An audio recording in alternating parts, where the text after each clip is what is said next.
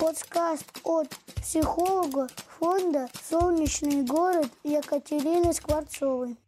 Недетские вопросы. Почему родители разводятся?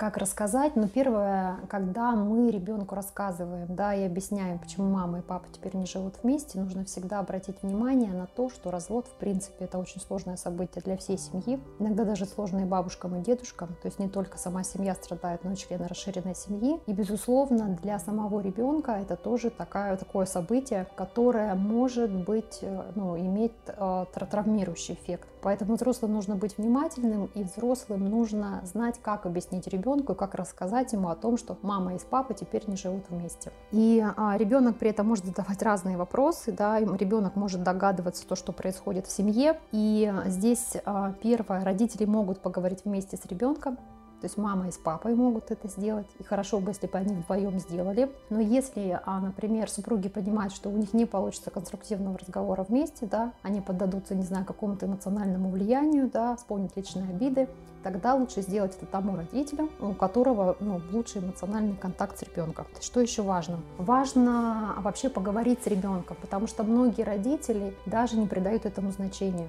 Ну, то есть, как бы ребенок, ну, мы разошлись, да, а я там как-то в двух словах объяснила ребенку, что теперь папа не живет с нами. То есть иногда родители не придают этому значению, что ребенку необходимо вообще про это поговорить и узнать, что происходит. И если, например, мы поговорим с ребенком, с дошкольником, а у детей в это время есть такое явление, как фантазирующее мышление, то есть очень часто они сами себе фантазируют, очень часто они сами себя чувствуют виноватыми в том, что происходит. И это может еще быть пагубным для психики самого ребенка. То есть отсюда могут быть разные фобии, разные неврозы в развитии ребенка. Поэтому важно ребенку любого возраста объяснить, что происходит в семье. А важно а, подобрать нужные слова да, и сказать, например, что мама и папа не могут жить вместе но мама остается для тебя мамой, а папа остается для тебя папой. Поговорить о том, что развод – это когда муж и жена перестают жить вместе, но они остаются твоими родителями. Поговорить о том, что мама и папа все равно будут тебя любить и о тебе заботиться. И когда мы говорим про развод, то нужно вот тоже относиться к принципам о том, что развод – это трудное решение, и оно принято взрослыми. И повлиять на решение и изменить его ребенок не сможет, потому что очень часто дети дети думают, если он станет лучше учиться или он станет себя хорошо вести, то родители снова будут вместе. То есть он должен принять этот факт, что именно взрослые принимают это решение, да, что они будут жить вместе. А другой принцип это про то, что, опять же, развод не связан с его поведением или учебой. И третье – это про то, что развод а, да, и расставание – это изменение, да, а не трагедия. Потому что если мы будем таким образом преподносить это ребенку, то ребенок должен понимать, что изменится в его жизни. То есть помимо вопросов, да, какие, которые будет задавать ребенок, почему вы расходитесь, ребенку нужно еще изменить, а что будет дальше. Потому что ребенку в этот момент ну, необходимо чувство безопасности и понимания. Ну, вот есть расставание, да, родители не будут жить вместе, а что следует за этим. И а, тогда у ребенка могут возникать ряд вопросов. Где я буду жить? Смогу ли я проводить свое, вре- свое свободное время с каждым из родителей? А смогу ли я продолжать посещать свою школу, секции, кружки? С кем я буду проводить каникулы? И с кем будет жить, там, не знаю, моя кошка или собака? Бывают такие случаи, когда один из родителей запрещает ребенку видеться с другим родителем. Как объяснить ребенку, что он больше не сможет встречаться с мамой или папой? Папой. Это вопрос таких семейных дисфункций, да, когда родители совершенно не, ну, не договорились о том, как будет дальше, о том, как они будут заботиться о ребенке. То есть если, в принципе, а, мы понимаем, что, если взрослые сами понимают, что они не будут жить вместе, да, у них разрушается взаимоотношения как муж и жена, но родителями они остаются для ребенка. Мы понимаем, что этот случай, он вообще как бы не конструктивный, да, это, скорее всего, это решение, да, это позиция, например, со стороны мамы, обусловлена ее какими-то эмоциональными переживаниями, обидами, взглядами, да, какими-то установками по поводу взаимоотношений отца с ребенком. Конечно, у нас в жизни очень часто бывает, например, если было, не знаю, жестокое обращение со стороны отца по отношению к ребенку, если, например, а, мама понимает, да, о том, что действительно это поведение небезопасно со стороны отца, конечно, на какой-то период времени эти встречи могут быть завершены, но тем не менее ребенок, ребенку, а мама должна говорить про то, что это его отец.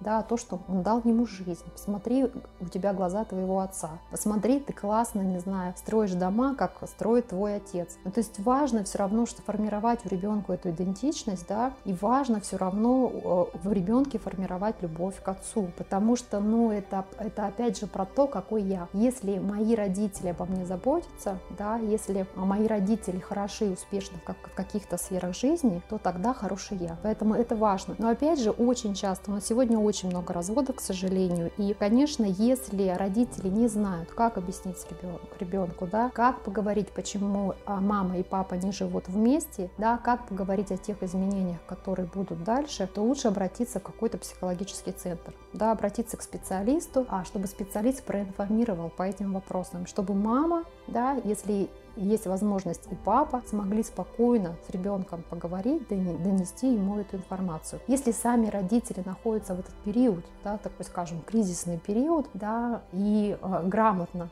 его проживают, то тогда, в принципе, ребенок справится с этим событием. Да? Он поймет, да, так бывает, что мама и папа не живут вместе. Но так произошло по причине того, что у них не, не ладились взаимоотношения, что я тут ни при чем. Тогда ребенок быстрее сможет адаптироваться вот к этим новым условиям жизни, да, ну и, понятно, развиваться там по своему пути.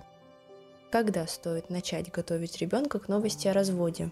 Говорить нужно тогда, когда уже все случилось. Потому что очень часто бывает, мы сегодня расходимся, завтра сходимся, сегодня расходимся, завтра сходимся. Поэтому ребенку нужно, конечно, объяснить тогда, когда уже разрыв произошел, да, когда произошел, вот, или не знаю, когда родители разъехались, да, и приняли решение, подали документы, что это точно это состоится, да, это лучше сделать так. Но вообще ребенку важно всегда объяснять, потому что у нас понятно, что такое до разводный процесс может сопровождаться и конфликтами, и ссорами, да, между супругами. Поэтому важно с ребенком в этот момент разговаривать разговаривать, что происходит, да, потому что дети, конечно, а, испытывают тревогу, да, испытывают страх, потому что для, ну, для них, для него это его самые значимые люди, что между ними происходит, ему вообще трудно понять, да, почему они ссорятся.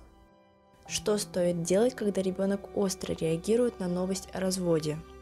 Ну, здесь нужно, первое, быть внимательным к эмоциональным состояниям ребенка, и второе, это эмоциональное сопровождение ребенка. Есть такое понятие в психологии, как контейнирование. То есть, во-первых, нужно озвучить эмоцию ребенка, то есть сказать, да, ты злишься, да, ты злишься, я могу тебе помочь. Я взрослый, я рядом, да, если тебе нужна будет моя помощь, я тут, да. И самое тоже важное, такой принцип, это не запрещать а, ребенку проживать эмоции, потому что очень часто мы говорим, что ты злишься, не злишь, чего ты плачешь, не плачь, что любая истерика, да, это такая злость, это гнев, когда ребенок точно показывает родителю, что он чем-то недоволен, да, или что-то его тревожит. Поэтому, и, конечно, если родитель понимает эмоции ребенка, если родитель может выдержать эти эмоции ребенка и сопроводить, да, то есть объяснить, да, ты злишься, то есть родитель озвучивает эмоцию ребенка, да, потом он говорит, я могу тебе помочь, если тебе нужна будет моя помощь, то я тут рядом. А потом через какое-то время, когда ребенок успокоился, как правило, дети очень быстро успокаиваются, если родители умеют сопровождать вот это как раз эмоциональное поведение ребенка, только тогда поговорить, да, потому что когда ребенок находится в состоянии истерики, то есть состоянии аффекта, он не слышит. И а, после того, как он успокоился, родитель говорит с ребенком, да, ты был расстроен, ты грустил, ты злился, да, давай поговорим об этом, да, что тебя беспокоит. И тогда ребенок, ну, как правило, раскроется. Потому что у родителя хватило терпения, во-первых, выдержать эмоции, поддержать ребенка, снизить стресс ребенка. И затем, когда ребенок успокоился, когда ребенок успокаивается, то снижается эмоциональное напряжение, физическое напряжение. Как правило, каждый родитель ну, это чувствует, это видит. И тогда, когда он совсем успокоился, тогда мы говорим об этом. Конечно, реакции детей могут быть разные, могут быть острые, в зависимости от темперамента ребенка, в зависимости от его личностных особенностей в зависимости от того, какие были до этого кризисные ситуации, как он их проживал, и, а, и то, как проживают кризисные ситуации сами родители, да, потому что он эти, все эти модели да, считывает, и точно так же он будет реагировать на стрессовые ситуации, которые будут возникать вот у него уже. Бывают случаи, когда один из родителей негативно высказывается в сторону другого родителя при ребенке. Как объяснить ребенку эту ситуацию?